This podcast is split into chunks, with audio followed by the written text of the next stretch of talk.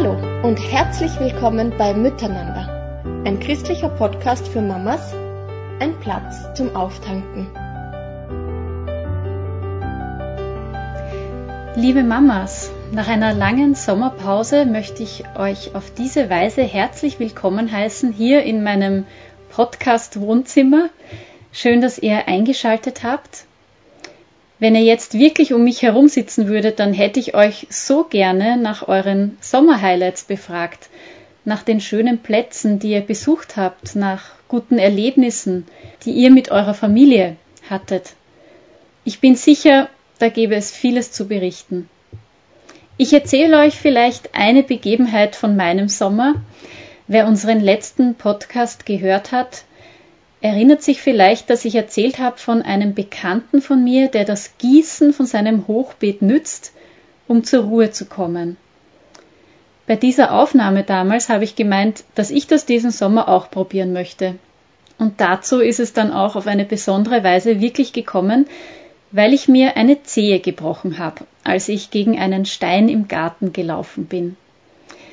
Ja, und dann kann, konnte ich ganz vieles nicht tun von dem, was ich mir eigentlich erhofft hatte.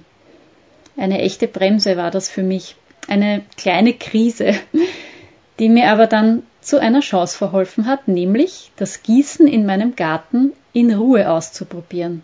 Ich habe mich nur langsam fortbewegen können für ein paar Wochen und Gartengießen, das war möglich. Das war quasi mein tägliches Workout. Und so wurde das dann zu einer schönen Zeit und einer schönen Tätigkeit diesen Sommer, die mir täglich tatsächlich geholfen hat, zur Ruhe zu kommen. Ich hatte Zeit zum Nachdenken, zum Beten und das Schöne um mich herum wahrzunehmen, zu sehen, wie durstig Pflanzen eigentlich auch sind und wie gut es ihnen geht, wenn sie Wasser bekommen haben. Und auch die schönen Farben in der Natur zu sammeln. Vielleicht kennt ihr das Kinderbuch Frederik von Leo Leoni, ein echtes Lieblingsbuch von mir, wo es um eine kleine Maus geht, die Farben für den Winter sammelt. Den Winter, wo es ja genau diese Erinnerungen dann braucht. Und wer von euch vielleicht noch keine Farben im Sommer gesammelt hat, der Herbst hat da sicherlich auch noch einiges zu bieten. Jetzt sind wir alle wieder zurück in unserem Alltag und vielleicht spürt ihr auch schon die eine oder andere Herausforderung, mit der ihr am Ringen seid. Der Schulalltag der Kinder hat da ja auch oft schon einiges zu bieten. Und wir haben uns als Team gedacht, wir möchten euch diesen Herbst die Vorträge unserer Konferenz als Podcasts anbieten. So habt ihr die Möglichkeit nachzuhören, euch wieder an manches zu erinnern und auch ermutigt zu werden in den nächsten intensiven Wochen und Monaten bis zum Jahreswechsel. Vielleicht konntest du auch gar nicht dabei sein bei unserem Miteinandertag letzten April und so hast du die Gelegenheit reinzuhören, was es an Gutem zu sagen gibt zum Thema Wendepunkt, meine Krise, Gottes Chance. Wir starten heute mit dem ersten Vortrag von Ute Horn. Sie hat uns auf authentische Art hineinblicken lassen in Krisen, durch die sie schon gegangen ist und teilt ihre wertvollen Erkenntnisse, die ganz offensichtlich auch aus ihrem Vertrauen zu Gott und ihrem Leben mit Gott entstanden sind. Sie hat übrigens auch ein Buch geschrieben, genau mit diesem Titel Meine Krise, Gottes Chance, falls ihr da Interesse habt. Aber jetzt wünsche ich euch ganz viel Freude beim Zuhören.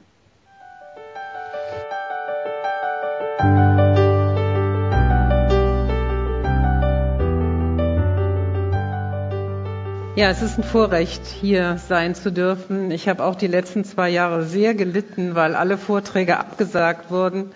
Ja, ich wohne, wie man an meiner Sprache hört, in Deutschland. Also ich danke für eure Gastfreundschaft, dass ihr mich hier aufnehmt und einladet. Äh, zu den sieben Kindern, also fünf Kinder habe ich selber geboren und zwei Kinder haben wir aufgenommen von Geburt an und wir haben sie dann im Alter von 25 Jahren adoptiert.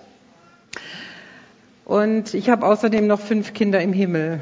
Deswegen bin ich hauptsächlich auch eingeladen worden zu dem Thema Fehlgeburten. Darüber habe ich ein Buch geschrieben und ja, wer da noch mehr darüber erfahren möchte, den lade ich nachher in den Wahlvortrag ein. Meine Krise, Gottes Chance. Wie begann das alles? Ich war 27 Jahre alt, hatte fertig Medizin studiert, hatte meinen Doktortitel und war in der Ausbildung zur Hautärztin an einer Klinik, war verheiratet mit einem Mann, der auch mit mir zusammen fünf Jahre Medizin studiert hatte. Wir haben gemerkt, wir können gut miteinander arbeiten und haben gedacht, wir gründen eine Doppelarztpraxis, was immer mein Ziel war, weil ich komme auch aus einem Arzthaushalt, wo meine Eltern beide eine Doppelarztpraxis hatten. Und das Leben schien so auf Wolke 7 zu sein. Alles perfekt, alles gut. Und auf einmal stolperte mein Herz und ich war nicht mehr so leistungsfähig, sagte das auch meinem Mann und der meinte dann, ja, du musst mal ein bisschen mehr Sport machen. Und ich merkte aber, nee, das funktionierte nicht mit dem Sport. Und ja, dann wurde von mir ein EKG gemacht und ich musste sofort auf die Intensivstation, weil ich eine sehr schwere Herzmuskelentzündung hatte. Also von jetzt auf gleich brach mein Leben komplett so wie da zusammen. Und ich lag auf der Intensivstation angeschlossen an ganz vielen Schläuchen und dachte, tja, was wird denn aus mir jetzt? Ich hatte seit meinem zehnten Lebensjahr nur einen Wunsch, ich wollte Ärztin werden. Und das war auch gar nicht so einfach, Medizin zu studieren. Ich hatte keinen Studienplatz in Deutschland bekommen, war dann nach Belgien gegangen, habe auf Französisch auch zwei Jahre studiert, bin dann zurück. Also es hat mich schon auch viel gekostet. Und ich dachte, wenn mein Herz jetzt nicht mehr mitmacht, was wird denn aus mir? Was wird aus unserer Doppelarztpraxis und vor allen Dingen auch, was wird aus unserer Ehe? Weil mein Mann hatte damals, als wir uns kennenlernten, gesagt, Ute, ich merke, du bist so eine richtig engagierte Medizinstudentin. Ist dein Ziel Oberärztin, Chefärztin oder Professorin sogar? Oder wärst du auch bereit, Kinder zu kriegen, für deine Kinder vielleicht die Karriere aufzugeben? Und er sagte damals, also wenn du jetzt sagst, du willst gar keine Kinder, kommt nicht in Frage, dann werde ich mit dir keine Beziehung bauen, weil ich will nicht nur Ehe, ich will Familie, ich möchte Kinder haben. Und dann ist es besser, ich mache jetzt einen Schlussstrich, als dass ich hinterher nicht mehr von dir loskomme und dann muss ich auf Kinder verzichten.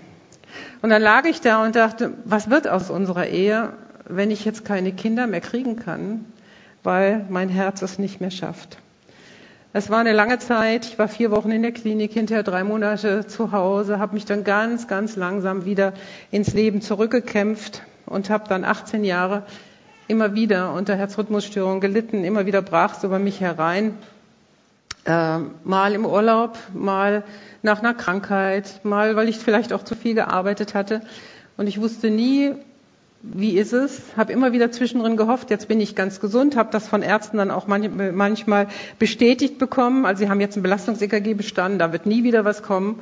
Und einen Tag später hatte ich massivste Herzrhythmusstörung. Also es stimmte eigentlich nie was. Und so war mein Leben über 18 Jahre, bis ich dann operiert werden durfte, 99. Und seitdem bin ich herzgesund und habe ein neues Leben geschenkt gekriegt. Aber diese Zeit hat mich geprägt, diese Zeit der Krisen, des Nie wissen, was ist. Und ich möchte heute Morgen darüber sprechen, was diese Krisen mit mir gemacht haben. A, dass ich ein Leben an Gottes Hand gefunden habe und B, dass ich zu mir selbst gefunden habe. Und heute Nachmittag wollen wir dann darüber sprechen, was es für Werkzeuge gibt, um mit Krisen gut umzugehen. Das Werkzeug des Dankens, des Vergebens und auch zu erkennen, dass wir in Krisen auch erzogen werden. Ich weiß noch, ich war hochschwanger mit unserem vierten Kind, mit Josua.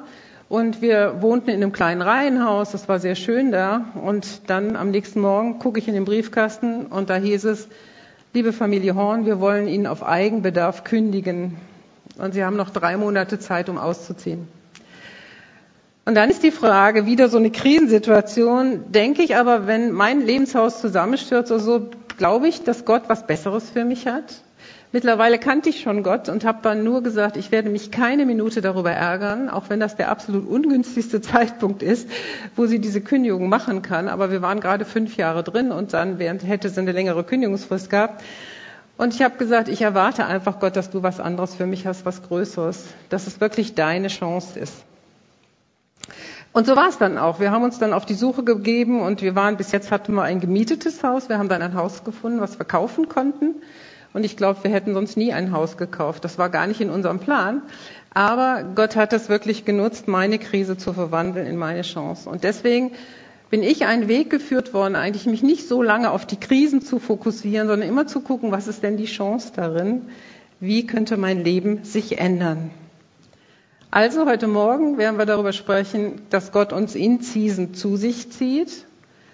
Und das Zweite ist, dass er uns hilft, in Krisen uns selber zu finden und damit dann auch zu anderen. Und wir fangen jetzt mal an, Gott zieht uns in Krisen zu sich. Ich fand dieses Bild so schön von Jesus am Kreuz, wie er diesen Menschen aufnimmt und zu sich zieht. Vielleicht zunächst, was ist denn überhaupt eine Krise? Eine Krise ist allgemein eine schwierige, eine gefährliche Situation oder auch ein Wendepunkt einer Entwicklung. Und da stand ja auch auf dem Flyer Wendepunkt drauf. Wir Mediziner sagen, wenn zum Beispiel ein Mensch auf der Intensivstation liegt, eine Lungenentzündung hat und heute entscheidet sich, wird er leben oder wird er sterben, dann nennen wir das Krise. Das ist eine Krise, ein Wendepunkt in einer Entwicklung. Und ich habe mal gesehen, dass es im Chinesischen ein Zeichen gibt für Krise, was gleichzeitig Gefahr und Gelegenheit beinhaltet. Und das begleitet mich seitdem, dass es wirklich so ist, dass in jeder Krise auch eine Chance steht. Ich habe mal vor 13, 14-jährigen Mädchen war ich eingeladen. Das waren so zehn Mädchen, die saßen vor mir und die wollten wissen, wie man denn heute als Frau leben kann und vor allen Dingen, wie kann man denn sieben Kinder kriegen und seinen Beruf dafür aufgeben. Das geht ja überhaupt nicht. Und sie haben mich dann gefragt, vorn, das geht doch gar nicht heute ein Leben lang treu sein. Das konnten vielleicht unsere Großeltern, aber wir können das nicht mehr. Und das ist doch stinklangweilig, immer nur mit einem Mann verheiratet zu sein. Das kann ich mir überhaupt nicht vorstellen.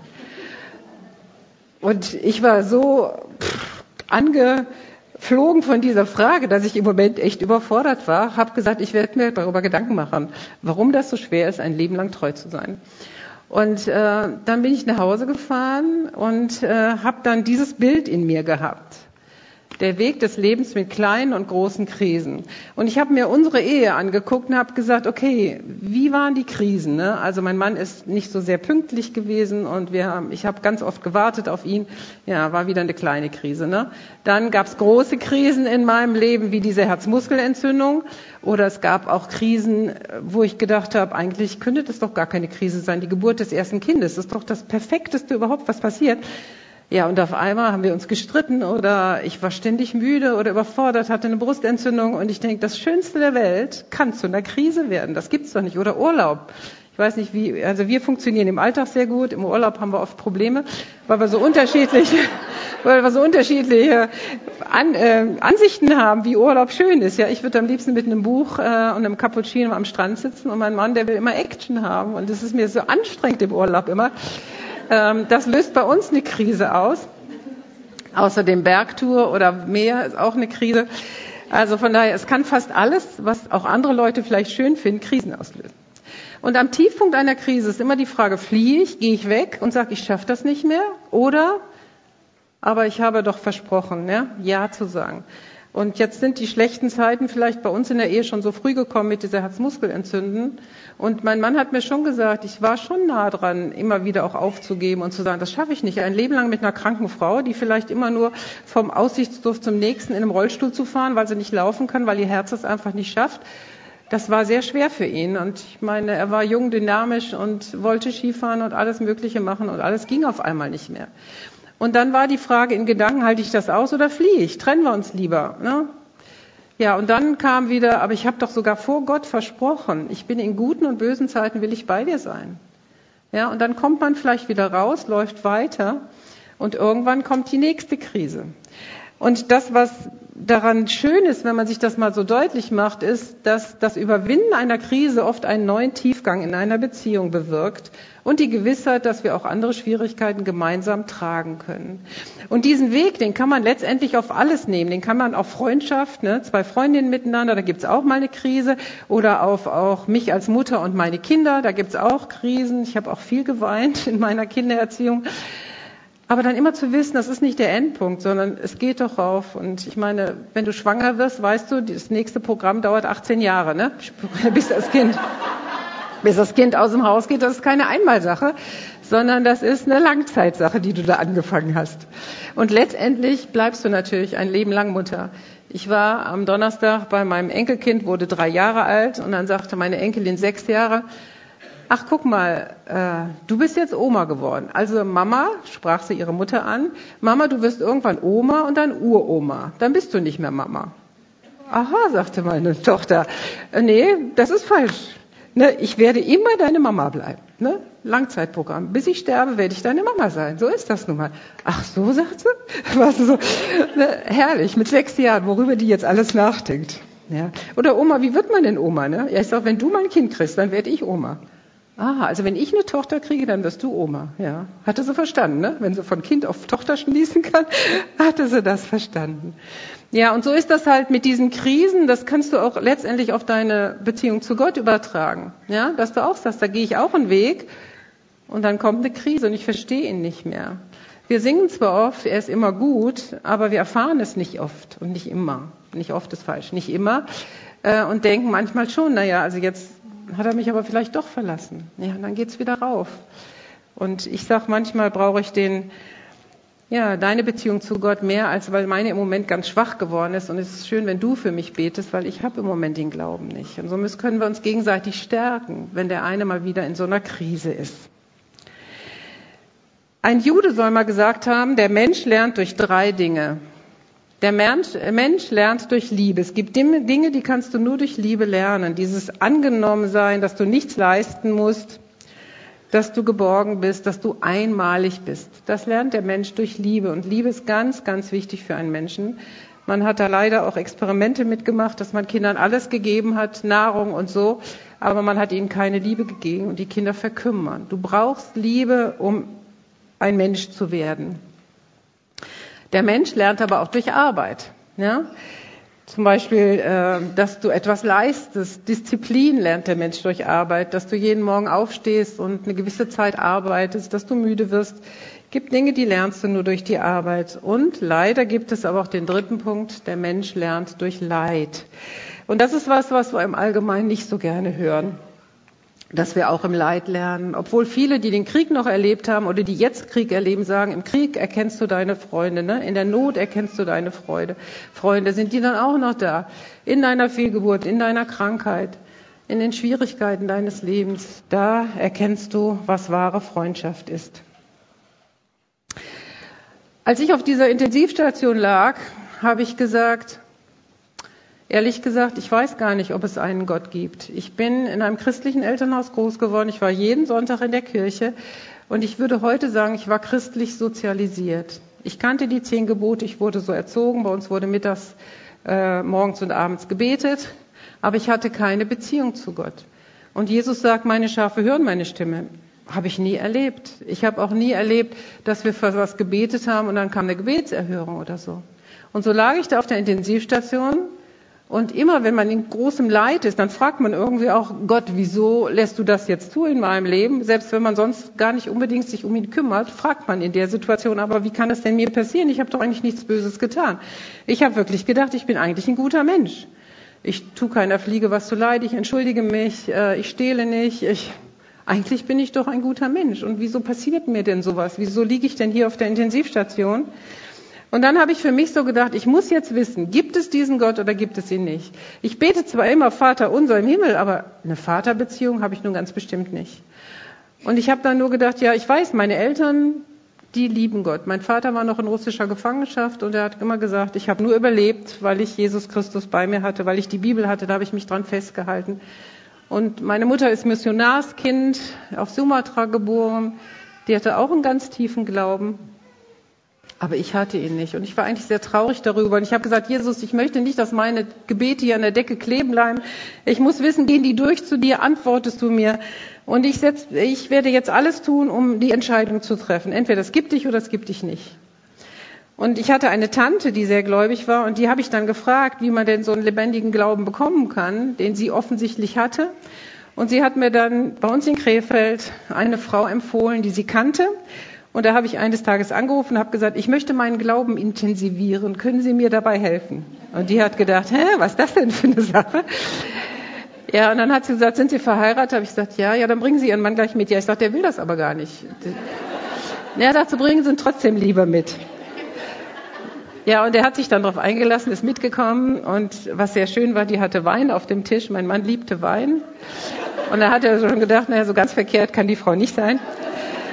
Und dann haben wir ein intensives Gespräch gehabt und hinterher sind wir wieder nach Hause gefahren hat mein Mann gesagt, mit der Frau kannst du dich treffen, die ist in Ordnung. Ja, und so habe ich mit ihr dann angefangen, über Glauben zu reden. Wir haben zusammen angefangen, die Bibel zu lesen. Und sie war in einer Organisation, die nannte sich Marburger Kreis. Und dann hat sie gesagt, ich lade dich jetzt auf eine Tagung ein. Fünf Tage hast du Zeit, dir das alles nochmal zu überlegen und dann eine Entscheidung zu treffen. Also bin ich nach Hause und habe zu meinem Mann gesagt, ich will jetzt dahin fahren. Und dann hat er gesagt, das geht nicht. Du kannst doch nicht einfach jetzt, wir sind verheiratet, nachher kriege ich ein rosarotes Kaninchen wieder. So hat er wirklich gesagt. Also ich weiß ja gar nicht, was die mit dir machen. Nee, also das geht nicht. Nachher landest du in der Sekte und so. Ja, ich sag, was hast du denn für eine äh, Empfehlung? Sagt er, ich fahr mit. Ich pass auf dich auf. Ja, geht ja leider hier auf diesem Tag nicht, ne? Geht keine Männer zugelassen oder nur die, die hier spielen. Auf jeden Fall, wir sind dann zusammen hingefahren und dann äh, wurden Vorträge gehalten und Erfahrungsberichte.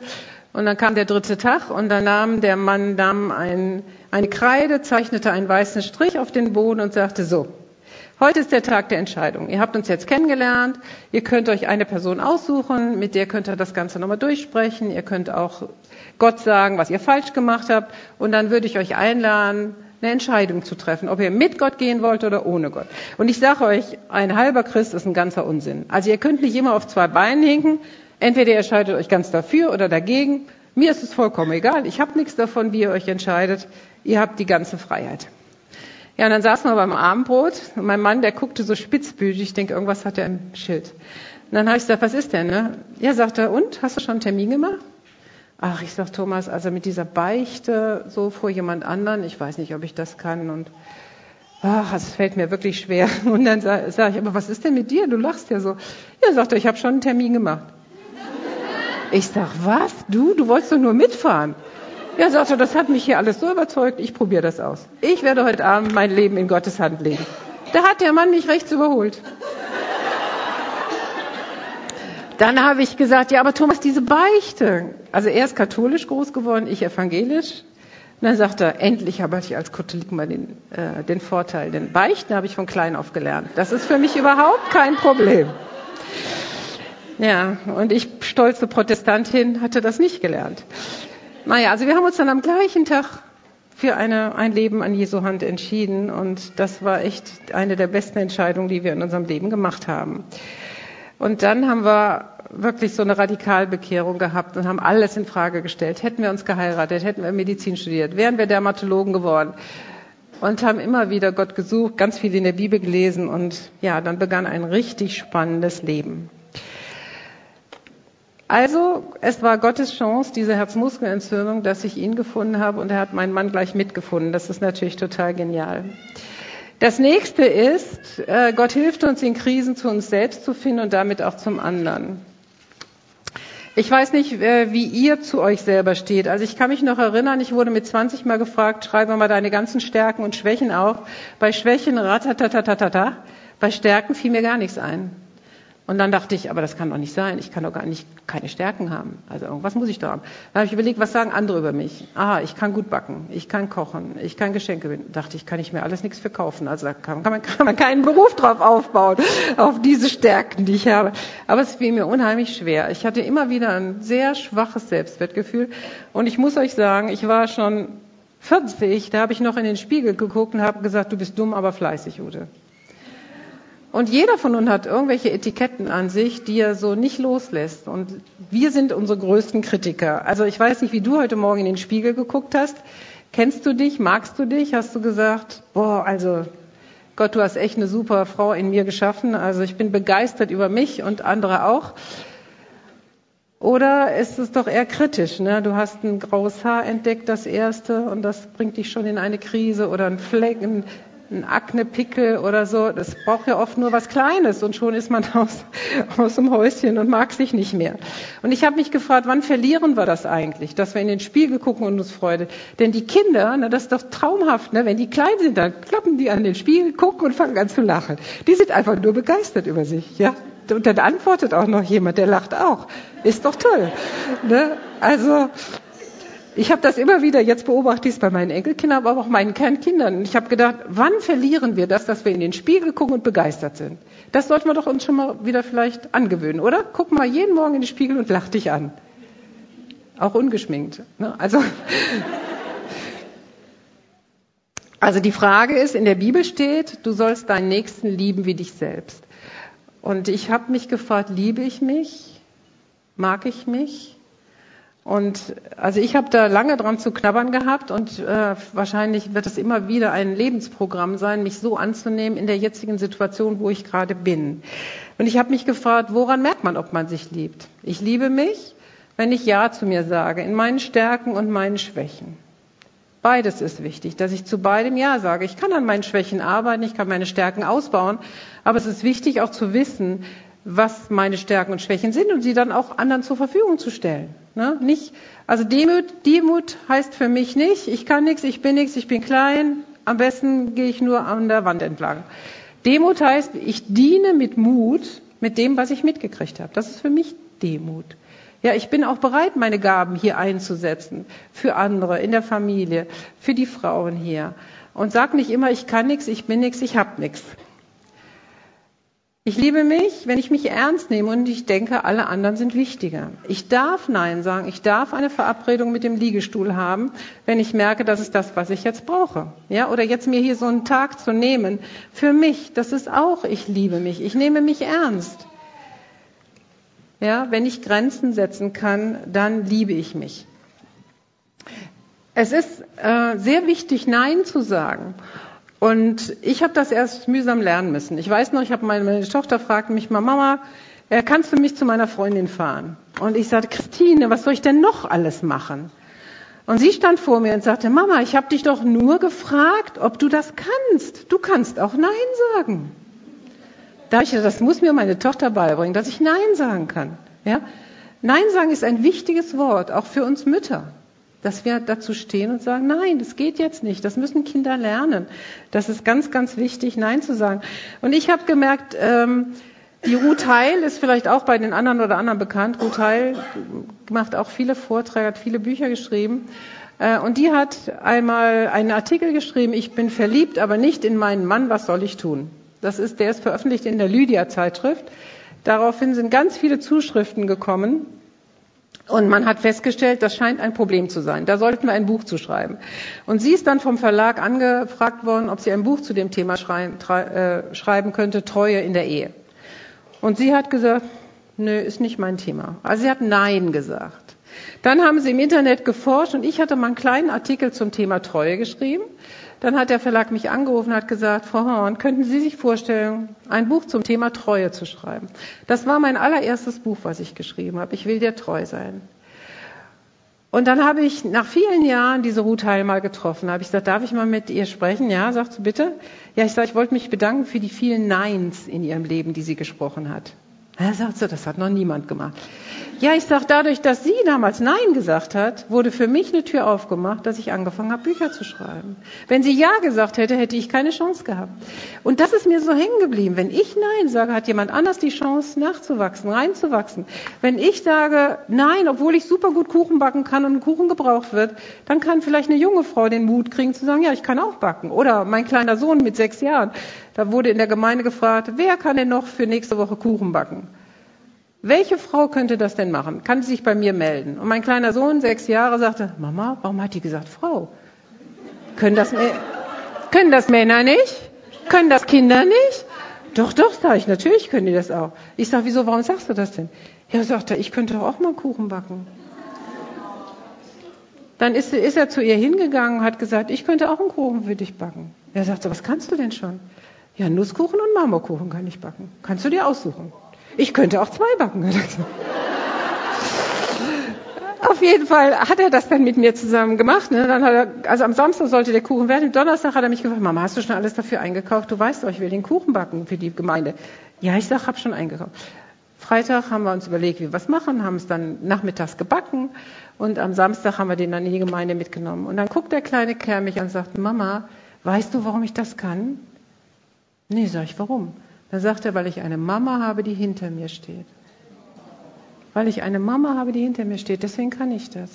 Seid ihr Mamas, die hinter euren Kindern stehen? Oder sagt er, die Küche gehört mir? Nee, dann wird das hier wieder dreckig. Und wie sieht das aus, wenn wieder ein Ei auf den Boden fällt? Ja, viele Frauen bekommen keine Hilfe von ihren Kindern, weil sie in den, äh, ja, in den Situationen, wo die Kinder wollten, Nein gesagt haben. Also da ist das Nein nicht gut angebracht. Wenn ihr dann Nein sagt zu dem, wenn eure Kinder gerade wollen und wollen Kuchen backen, wollen was backen. Das passt natürlich auch oft nicht, aber ich glaube, wir müssen Situationen schaffen. Und ich fand das so schön, das ist so in mein Herz gefallen, wie er sagt, ich habe eine Mama, die hinter mir steht. Die schimpft nicht, wenn das Ei auf den Boden fällt. Die macht es mit sauber, sondern die freut sich einfach daran, dass ihr Kind jetzt einen Kuchen gebacken hat. Na, also Nein sagen ist wichtig, wie ich eben gesagt hatte mit der Ruth Heil. Und ähm, es ist wichtig, dass wir unsere Grenzen auch kennen ähm, und sagen, ja, das kann ich noch oder kann ich nicht. Ich weiß nicht, wie es euch geht, wenn die Schwiegermutter sich ansagt. Also als meine Schwiegermutter mich ansagt, die kam aber nur einmal im Jahr, dann habe ich die Teppiche champoniert, ich habe die Gardinen gewaschen, ich habe die Böden geputzt, es war alles so. Ich habe meine Kinder gebrieft, habe gesagt, na, also bitte Oma und Opa kommen, Messer und Gabel und nicht schmatzen und gerade sitzen. Ne? Dann habe ich die gebrieft, dann habe ich überlegt, drei Gänge Menü würde gut ankommen. Und als die Frau zur Tür reinkam, war ich fix und fertig. Und die sagte immer, Ute, mach dir nicht so viel Arbeit. Und wenn die dann irgendwie, dann sagte sie aber zum Beispiel, äh, ach ja, ich habe Dünger für deinen Garten mitgebracht. Nein, ich denke, das habe ich vergessen. Meinen Garten habe ich nicht gedüngt. Ja, und ich denke, wir Frauen haben oft so viel Angst voreinander. Bräuchten wir gar nicht. Ja. Oh, jetzt ist was weitergegangen. Nehmen wir nochmal zurück. Wir bräuchten doch gar nicht diese Angst voreinander haben. Und sie hat ganz oft gesagt, Ute, ich esse auch Pfannekuchen. Also ich will doch Hauptsache mit dir zusammen sein. Ja. Wenn die gewusst hätte, was ich alles mache, nur damit sie kommt und nichts findet, was man, worüber man meckern könnte. Ne? Warum haben wir so viel Angst voreinander? Eine Freundin von mir, die erzählte mir, gestern hat eine Arbeitskollegin gesagt, sie stand vor meiner Tür, sie wollte klingeln, aber hat sich nicht getraut. Und dann hätte sie ihr das am nächsten Tag erzählt, Thomas, ich hätte dich heute besuchen können, aber ich habe mich nicht getraut zu klingeln. Daraufhin hat meine Freundin gesagt, gut, dass es nicht, gut, dass es nicht gemacht hast, ich hätte dich auch nicht reingelassen. Es war nämlich nicht geputzt. Ja? Ja, die Frage, besuchen wir jemanden, um mit ihm Gemeinschaft zu haben oder zu gucken, na, wie hat die die Fenster geputzt oder hat die das, hat die... Schwestern lästern ist von gestern, hat mir meine Frau gesagt. Schwestern lästern ist von gestern. Vielleicht sollten wir uns einfach öfters auch dem anderen auch zeigen, dass bei uns auch nicht alles super gut läuft. Ich liebe mich, ja, liebst du dich? Achtest du auf deine Grenzen? Gemerkt habe ich das wenn der Kakao umfiel. Ja, also sechs Söhne, eine Tochter, der Kakao fiel um. Und wenn ich gut drauf war, dann habe ich gesagt, logische Konsequenz ist, du gehst jetzt in die Küche, du holst einen Lappen, du wischst alles weg und du machst dir neuen Kakao. Ne? Ist doch gar nicht so schlimm gewesen. Aber weh, ich war überfordert und müde.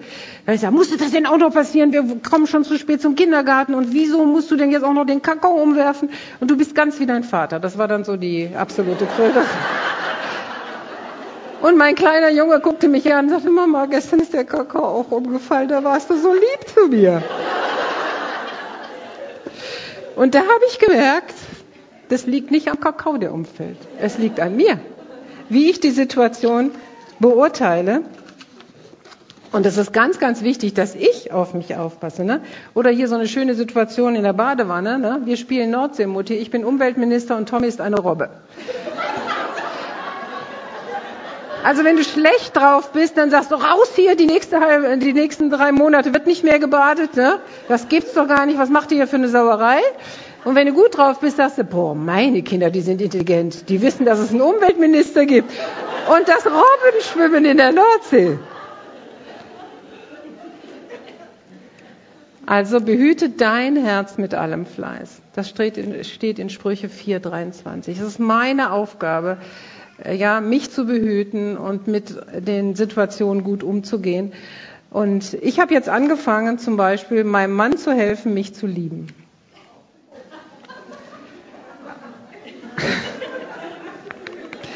Also ich kann todmüde da sitzen und denke, der müsste doch sehen, dass es mir Freude machen würde, wenn er mir jetzt einen Cappuccino macht. Nein, mein Mann, der liest aber nicht meine Gedanken. Ja, da kann ich warten, bis ich ins Grab gehe.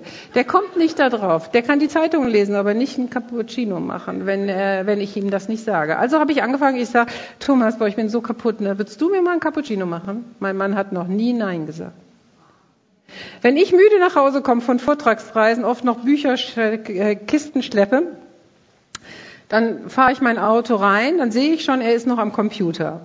Und dann denke ich, der hat mich gesehen, der läuft doch jetzt raus und hilft mir, alles eins auszupacken. Ne? Nein, Er denkt, ach, die zwei E-Mails schaffe ich noch schnell, bis Ute drin ist. Ne? Also habe ich dann, als ich noch dafür, als ich ihn noch nicht lieben lernte, habe ich gesagt, okay, jetzt mache ich das, ne? Und dann mache ich das, ne? Und, äh, und er kommt und kommt nicht und kommt und kommt nicht, ne? Und wenn ich dann zu ihm gegangen bin, hatte ich schon so einen Hals. Und Hast du nicht gesehen, dass ich mich gesehen habe? Freust du dich nicht, dass ich schon wieder da bin? Ich habe jetzt alles alleine ausgeräumt. Und der Abend war gelaufen.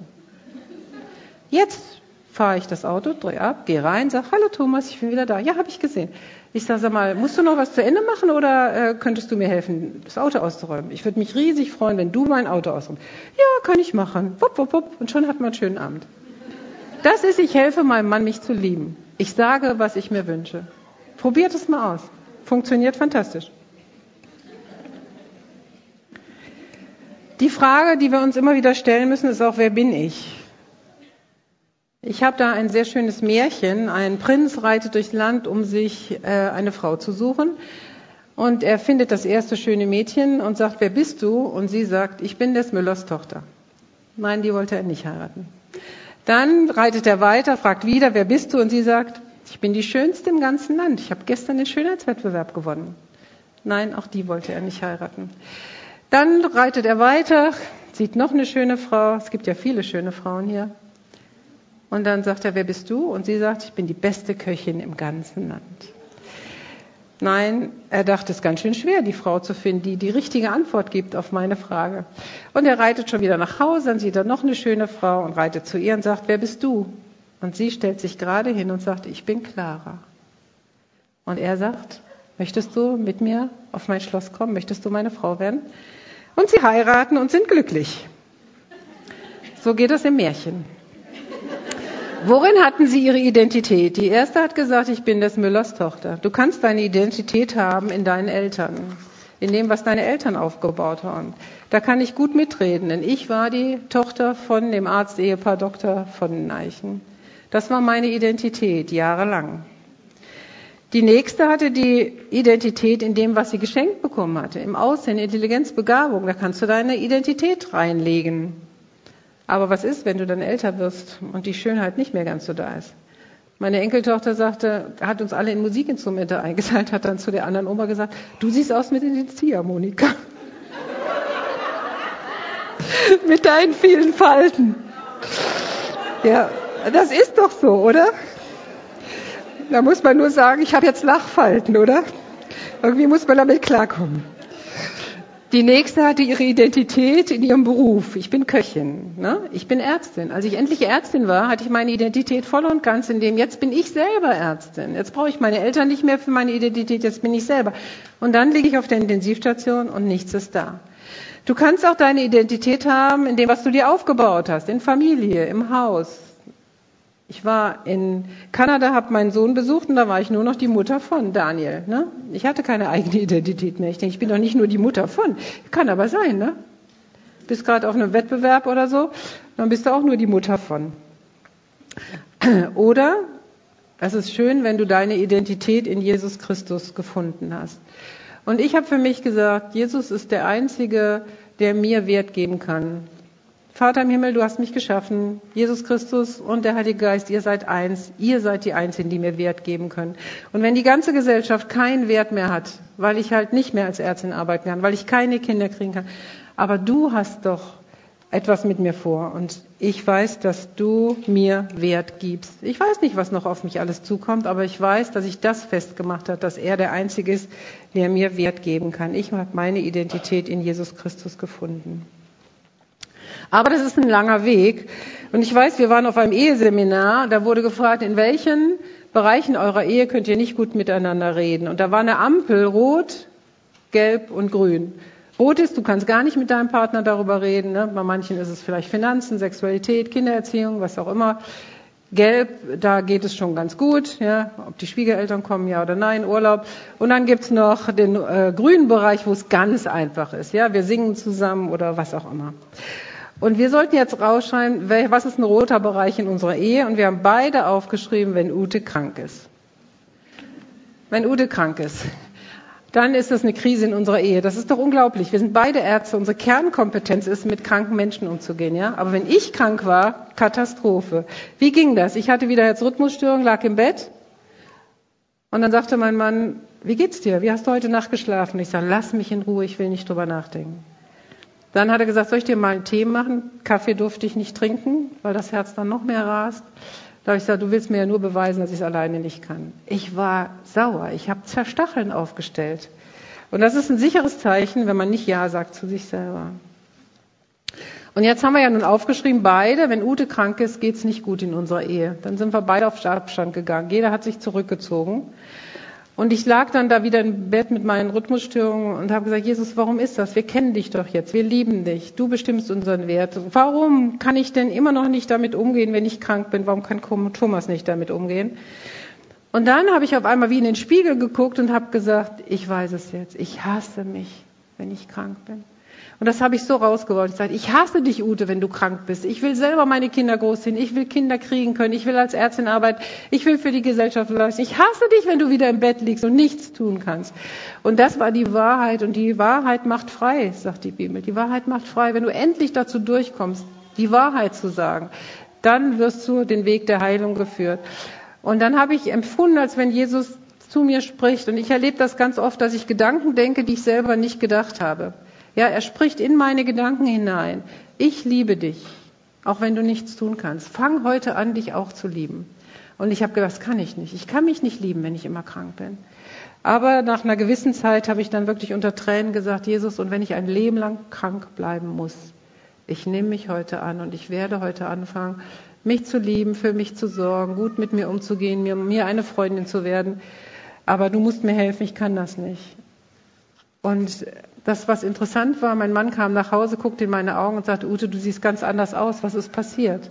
Und ich konnte ihm sagen, du, Jesus ist mir heute begegnet und er hat mir den Weg der Heilung gezeigt und ich nehme mich jetzt heute an. Und dann konnte er sagen, ja, tut mir auch leid, dass ich dich abgelehnt habe, wenn du krank warst. Was lehnst du an dir ab? Das kann das Aussehen sein, das manchmal nur Sommersprossen, ja? Da denkst du, du bist hässlich. Warum habe ich so viele Sommersprossen? Meine Mutter sah so aus. Und ich habe sie dann mal gefragt, Mama, ich kenne so viele Frauen, die kommen zum Hautarzt und wollen sich das alles weglasern lassen. Wieso kannst du damit leben, mit so vielen Sommersprossen? Und dann hat sie gesagt, weißt du, mein Vater hat immer zu mir gesagt, ein Mädchen ohne Sommersprossen ist wie ein Himmel ohne Sterne. Ja, ich sah immer so ganz weiß aus und äh, mir fiel das total schwer, weil die Leute immer sagten, äh, boah, also wie siehst du denn aus und geht's dir nicht gut und so. Ich hatte immer so eine Schneewittchenhaut. Ja, und dann war ich mal in Südostasien, habe also auf den Spuren meiner Mutter, wo sie geboren ist, in Sumatra, und da war ich die Prinzessin. Jeder sagte, boah, deine Porzellanfrau mal, wie hast du das denn hingekriegt? Die liefen da alle mit Sonnenschirm rum, nur um nicht braun zu werden. Für die war weiß das Schönste. Ich denke, ich bin am falschen Ort geboren. Ja. Und dann bin ich auch zur falschen Zeit geboren. Ne? Ich bin zur Zeit geboren, wo Twiggy, dieses wunderbare Modell, die keine Brüste und nichts hatte, ne? Ja, da bin ich geboren. Ne? Wäre ich besser doch mal zur Zeit Rubens geboren, dieses, ne, der hat immer die vollbusigen Frauen gemalt, da wäre ich besser aufgenommen worden. Also ich habe mit meinem Gewicht jahrelang Probleme gehabt. Hier die drei Hühner auf der Waage. Ne, das unterste sagt, ja, wir wiegen geteilt durch drei, 12,6 Kilo zusammen. Also die hat sich nicht angenommen und ich muss euch ehrlich gestehen, ich schreibe mein wahres Gewicht auch immer noch nicht an den Spiegel, dass mein Mann das lesen kann. Männer haben da oft weniger Probleme. Ne? Irmtraut, schaust du mal, wie viel ich wiege? Das würde doch keine Frau machen, oder? Keine Frau würde das machen.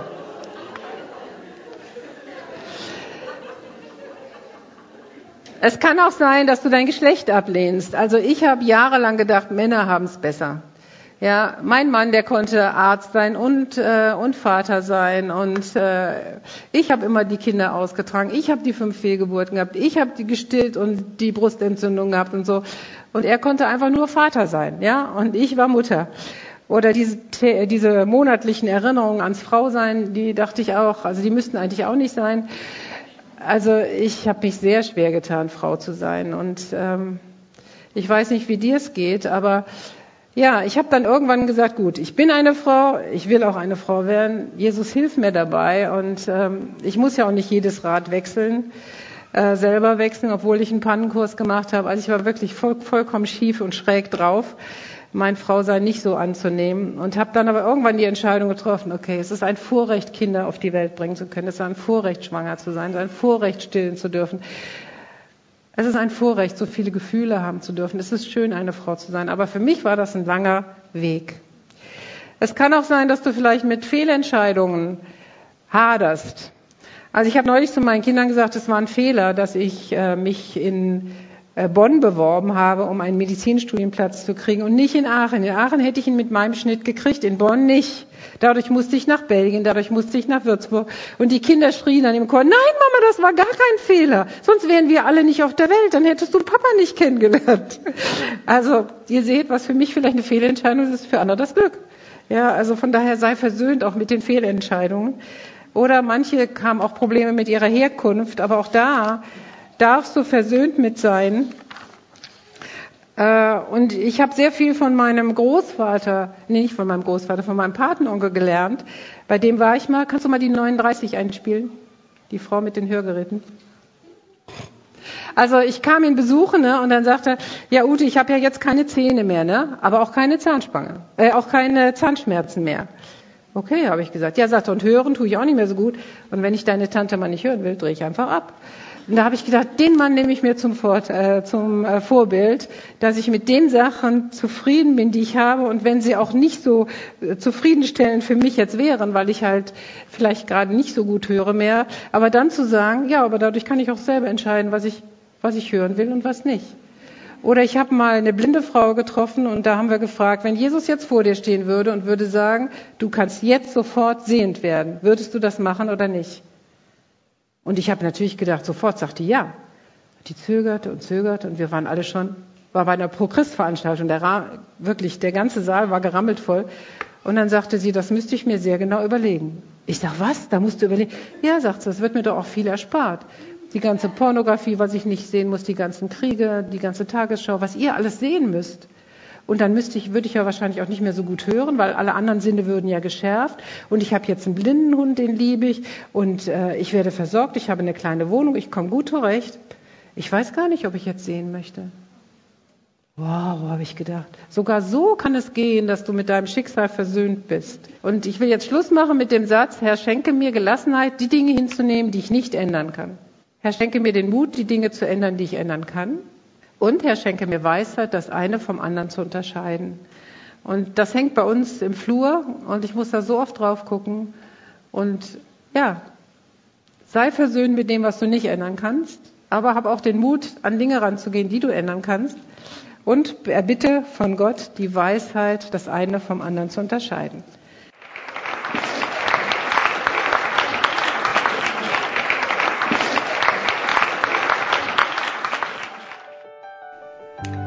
Schön, dass du zugehört hast. Am 13. Oktober geht es weiter mit dem zweiten Vortrag von Ute Horn, Können Krisen Chancen sein? Bis dahin alles Liebe und viel Segen